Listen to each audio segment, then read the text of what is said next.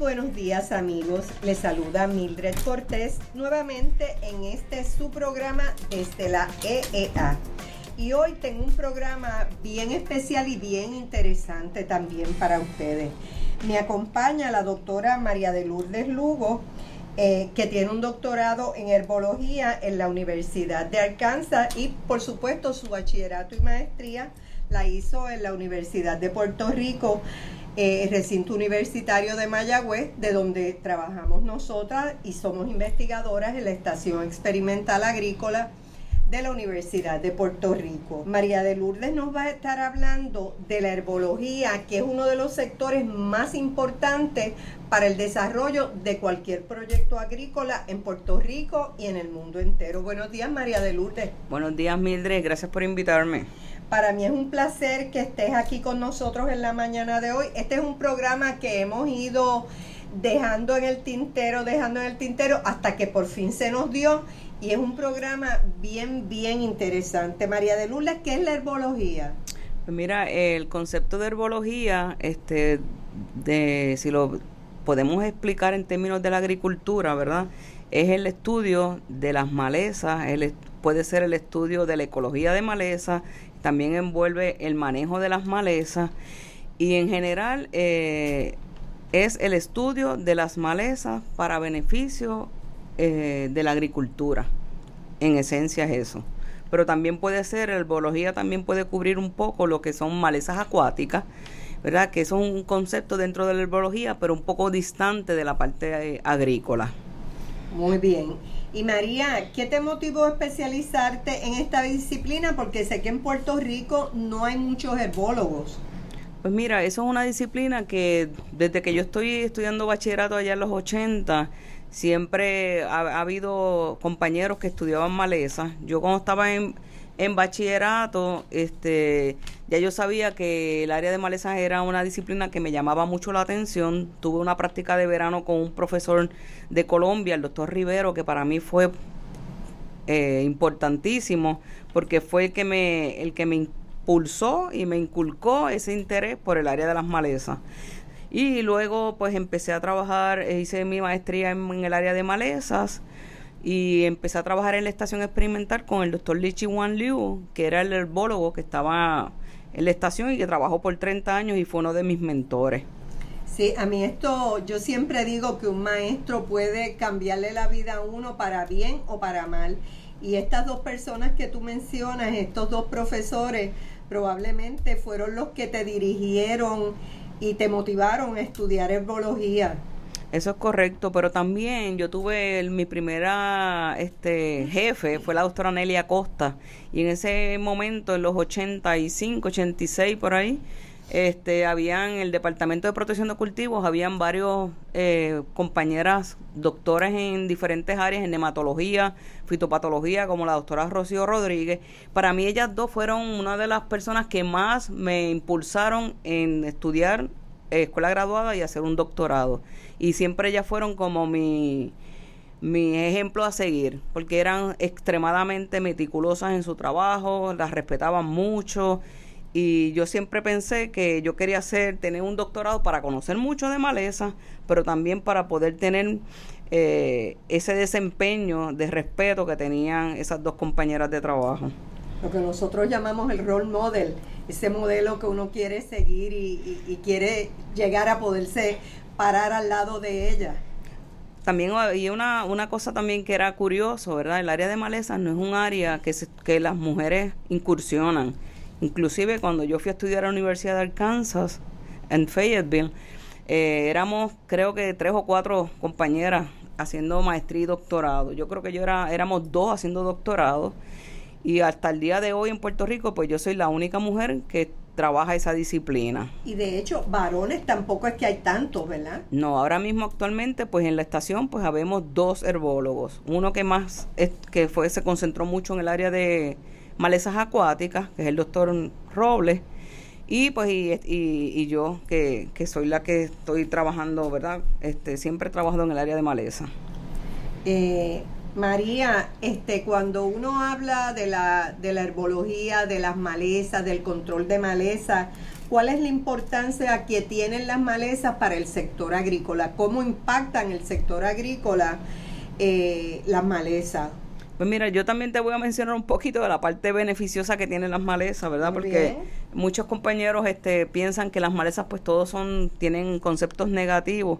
Cuando yo ofrezco, he ofrecido el curso, siempre les doy una sección a ellos y les hablo lo, lo bueno que tienen las malezas, algunas malezas como por ejemplo este tiene efectos beneficiosos este porque pueden ser este por ejemplo, hay una especie de maleza que hay bien común en el sur que le dicen bomba o calotropis procera. Esa especie es específica para la, mariposa monarca.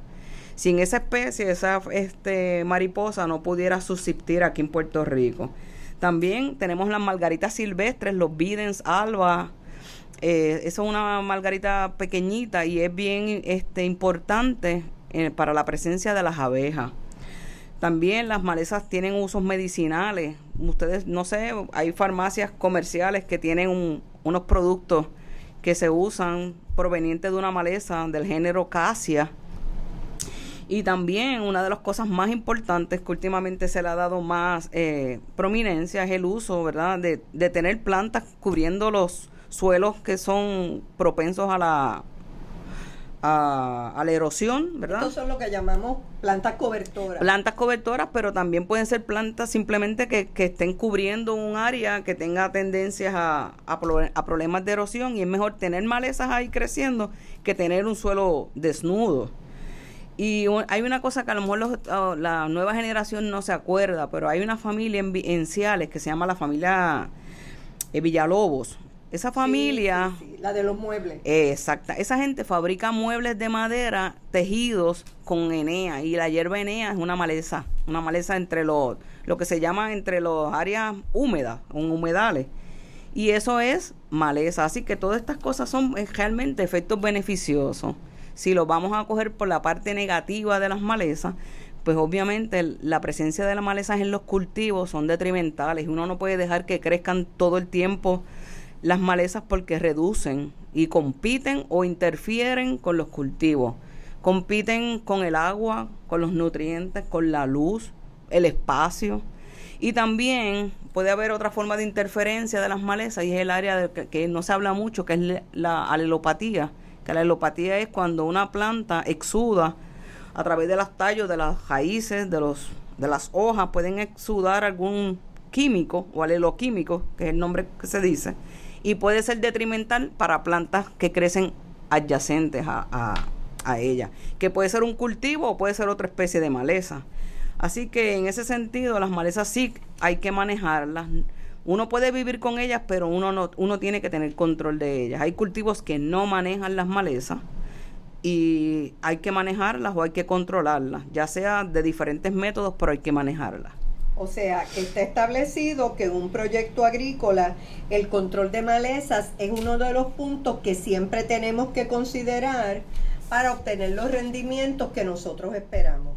Sí, eh, el costo de tener malezas en los cultivos puede ser o reducción de rendimiento, que es lo más notable, o que aumentan los insumos de la producción de esos cultivos. Y los insumos en este caso puede ser desde mano de obra hasta el uso de plaguicidas, si eso fuera el, el, el, recurso que el agricultor decidiera utilizar.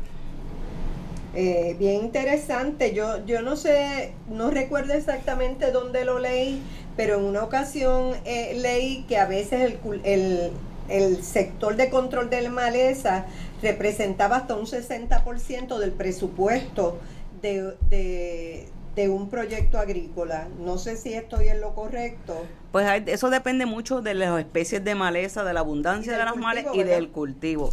Pero sí hay, hay, hay cultivos que la presencia de las malezas puede significar un 85% de reducción en rendimiento.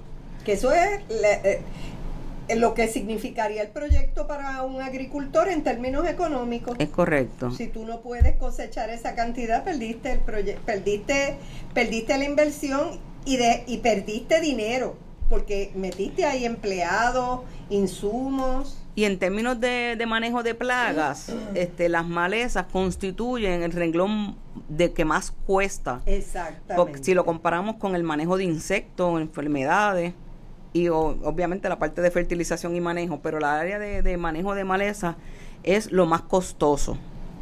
Y quería mencionar, este, Mildred, que por ejemplo hay cultivos que yo siempre digo que son que son agresivos y manejan muy bien la competencia de las malezas y es por ejemplo la batata que es un cultivo rastrero de poco tiempo de cinco meses y el, la batata pues maneja muy bien. A veces los agricultores hacen una aplicación de un preemergente y hacen uno hasta dos de hierbo y jamás vuelven a hacer un manejo de maleza.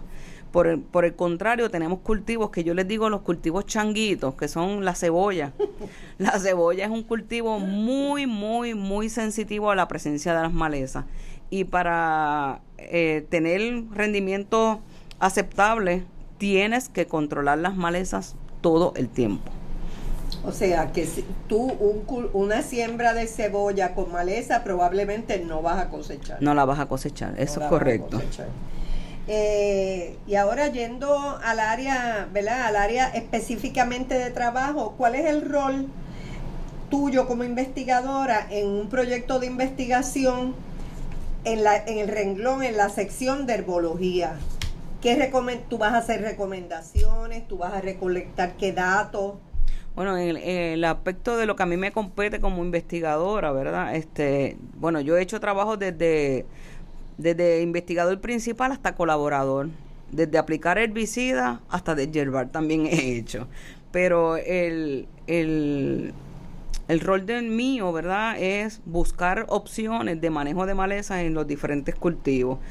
Yo principalmente he trabajado mucho en raíces y tubérculos, trabajé un poquito en el área de, forraje, pero en esencia los primeros años que trabajé, trabajé mucho en, ayudar a, levantar datos para poder registrar herbicidas en raíces y tubérculos. No hay muchos herbicidas en casi ningún cultivo en Puerto Rico, pero los que son a través de un proyecto que es el que ayuda a, a tener ese registro, pues básicamente he colaborado los últimos 15, 20 años es levantar data para suplir, para poder eh, tener ese registro de esos herbicidas. Este, María, ¿por qué nosotros no tenemos todos los los plaguicidas que necesitamos para todos los cultivos?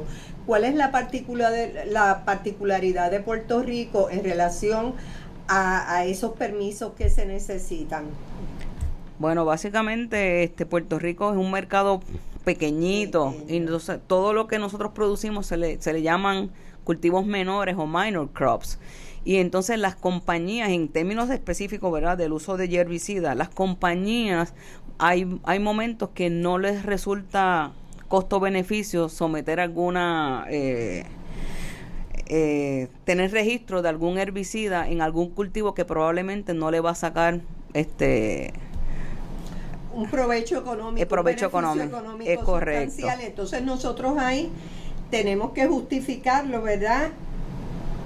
Y a veces, y a veces, aclárame esto, que a veces nosotros con otros estados que tenemos los mismos cultivos. Pues mira, hay un proyecto que se llama el Proyecto Interregional 4, le dicen IR4. Y ese proyecto eh, eh, es a través de, de, ¿verdad? Estados Unidos y nosotros estamos bajo, bajo el área de Florida o del sur de Estados Unidos, entonces es un proyecto que ayuda a que los agricultores puedan este, tener algunos registros de herbicidas. Y lo que se hace es que se buscan, ¿verdad? A veces, sobre todo cultivos que Florida tiene, y se buscan alguna similitud y así de esa manera se puede conseguir algún registro. Así que siempre hay alternativas para nosotros poder eh, proteger nuestros cultivos. María, por otro lado, este, los últimos años tú has trabajado mucho en, en cultivos orgánicos y para ti ha sido bien interesante trabajar en ello y de hecho ahora tú estás liderando un proyecto orgánico y estás a cargo de la, de la una de las dos fincas orgánicas, de las dos fincas orgánicas que tiene la Universidad de Puerto Rico certificadas como orgánicas. Háblanos un poco de eso y cómo el rol de la herbología eh, se ve manifestado en esos cultivos orgánicos. Pues mira, Mildred, este, esto es como medio, alguien puede decir que esto es como una paradoja, ¿verdad? De yo haber estado trabajando muchos años con el uso de herbicidas y ahora pues desde el 2011 hacia acá pues en colaboración con otros compañeros de la estación pues decidimos este poder certificar dos fincas aunque aunque pequeñas la de Gurabo y la de Laja para empezar a hacer levantar información y que a la misma vez podamos este, educar a otros agricultores que quieran estar en ese movimiento o de esa transición de agroecología a completamente orgánico. Las fincas orgánicas, este, para estar certificadas con USDA, pues tienen que tener un mínimo de 36 meses o 3 años de no haberse aplicado ningún plaguicida, no solamente herbicida, ni insecticidas, ni fungicidas, ni fertilizantes sintéticos. Limpio el suelo. Es correcto, es correcto. Entonces, pues eso es bien retante. ¿Por qué? Porque a pesar de que eh, no solamente en Puerto Rico, a nivel de, lo que uno conoce de Centroamérica y Estados Unidos, no hay herbicidas que uno diga que son ecológicos o que, le o que estén clasificados bajo la categoría OMRI, que eso significa que ese producto se puede utilizar en una finca certificada. No hay productos que controlen malezas. Por lo tanto, hay que buscar opciones, hay que ser creativos y hay que buscar otros métodos culturales o mecánicos donde uno pueda manejar maleza, porque no hay manera de, de, de, lograr eh, beneficios económicos en una finca si usted no deshierva o no maneja las malezas. Así que en los sistemas orgánicos es bien retante.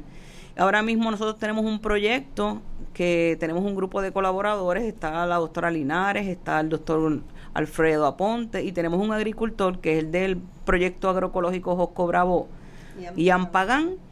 Y este proyecto que hemos pasado, como dicen por ahí, la salsa y el guayacán. El Niágara en bicicleta.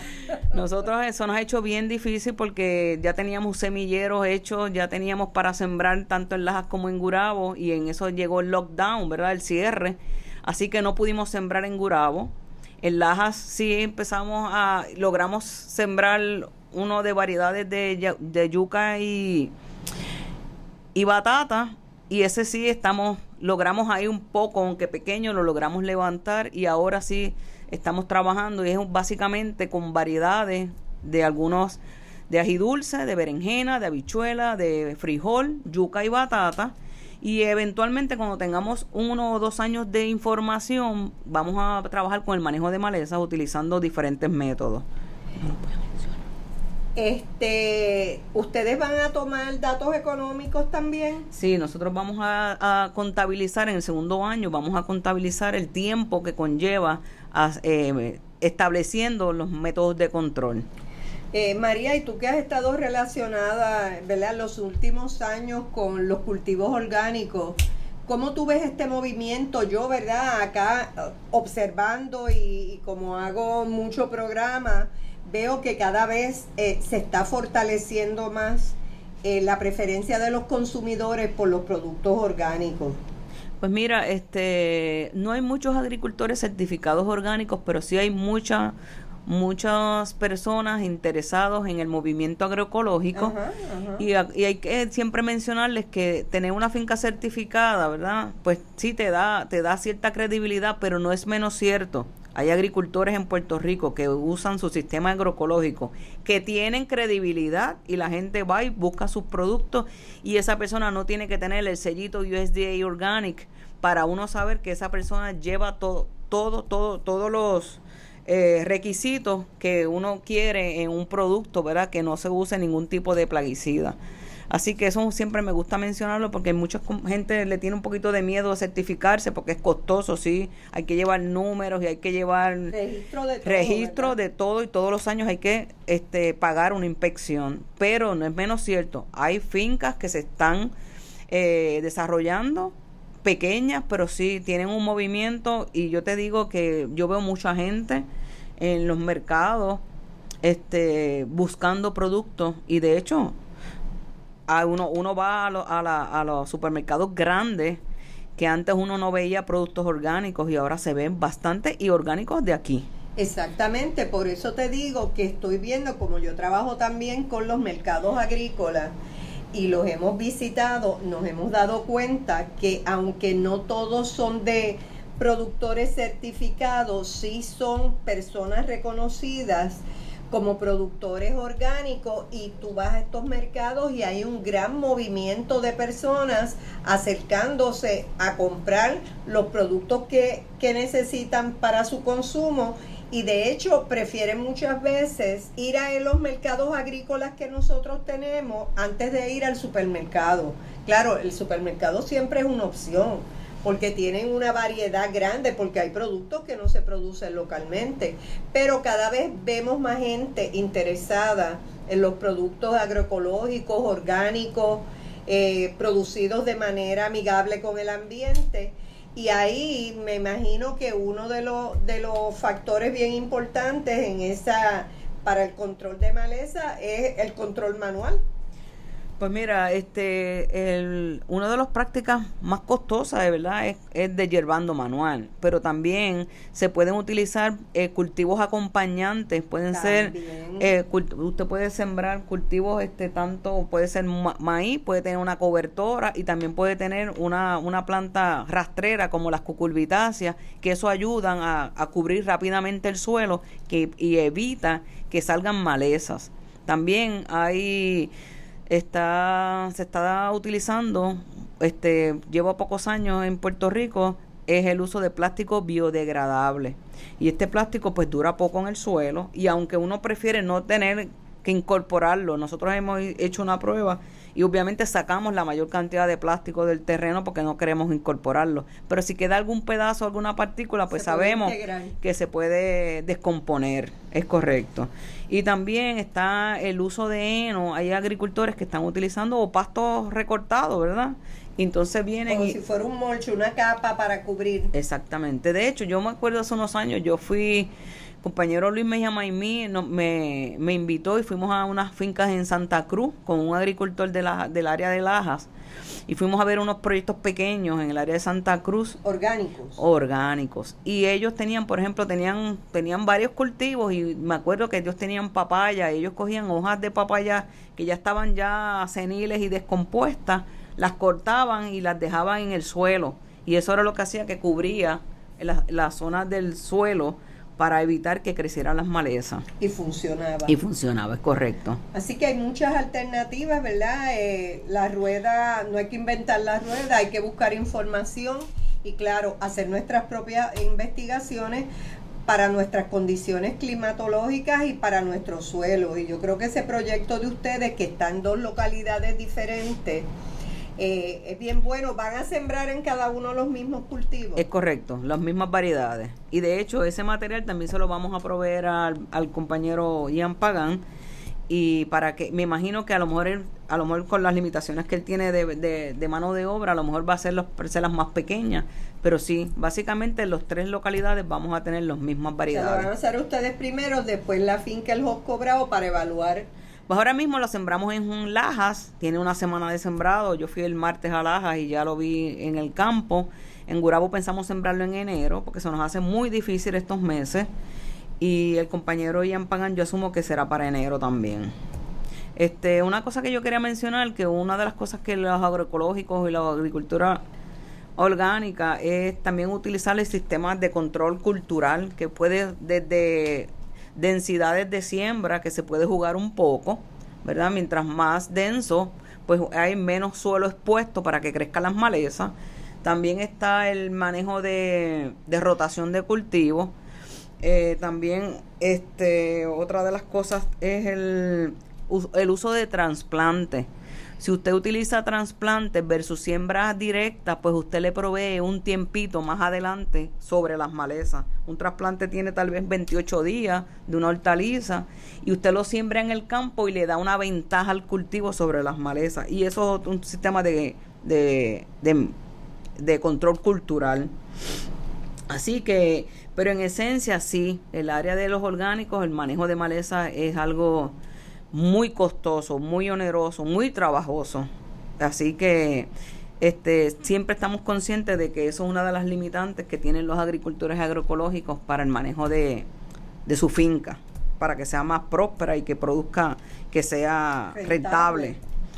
Eh, pero por otro lado, para los consumidores que quieren esto, estos cultivos, tienen que estar conscientes que el costo de producirlo es más alto. Es correcto. Es como, es como si habláramos de algo individualizado versus algo que es en masa, como cuando tú tienes que aplicar, aplicas plaguicidas por la línea de riego versus tú aplicar todos estos métodos que tú estás mencionando. Además, el hecho, el hecho de que sea agricultura orgánica no es sinónimo de que vamos a usar arados, este, es compatible con el uso de tractores, es compatible con una agricultura moderna. O sea, eso no quiere decir que, ay Dios mío, es la agricultura orgánica va a ser de, de, de usar este todo el tiempo, todo manual. No, no. Usted puede usar tractores, usted puede usar eh, eh, talar.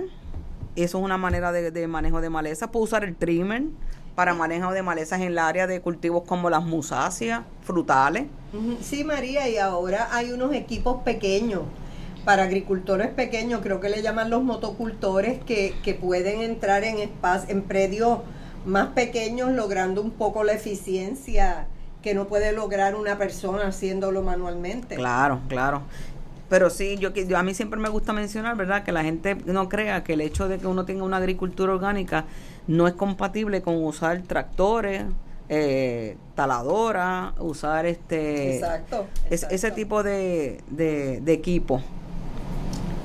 Eh, María, yo creo que, que, el programa ha estado fantástico, nos has dado mucha información bien valiosa y sobre todo hablándonos de la importancia que tiene la herbología en Puerto Rico.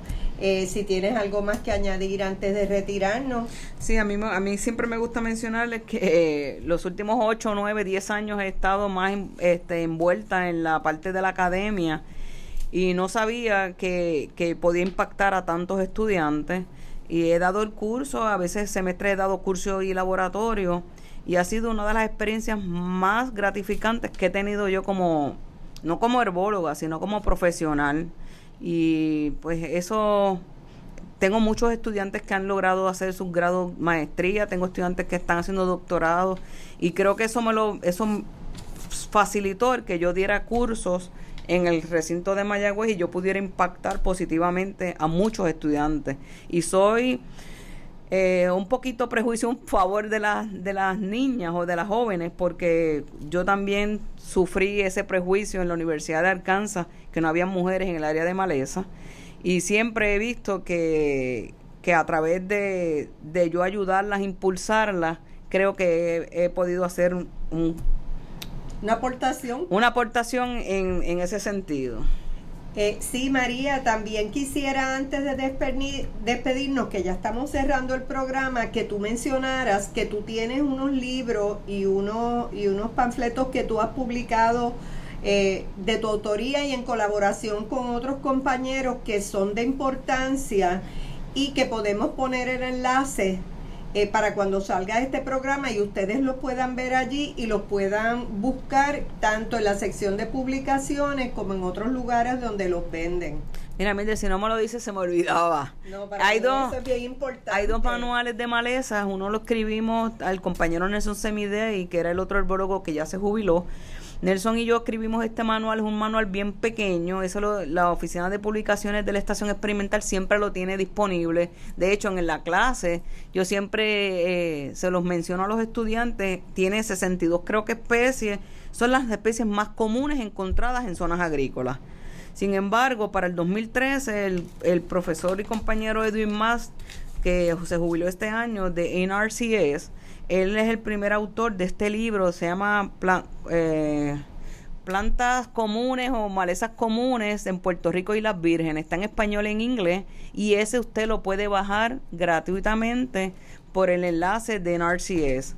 Así que ese sí que lo único que es grandecito y hay personas, yo he tenido estudiantes que son osados y lo han bajado y van a una imprenta y la imprenta se lo encuaderna. Pero es un recurso muy bueno, tiene bien fotos valioso, bien valioso. fotos muy buenas y tiene la información en español y en inglés, nombres comunes en español y en inglés y es un es una aportación que NRCS y la estación experimental eh, hicimos para para para poder identificar mejor algunas especies de maleza.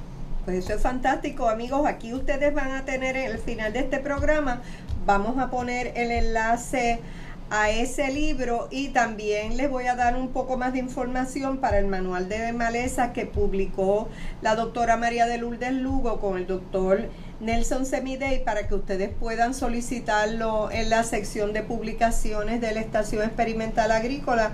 María, ¿qué más te puedo decir? Muchas gracias, un programa que me ha parecido excelente, informativo, educativo. Gracias por estar aquí.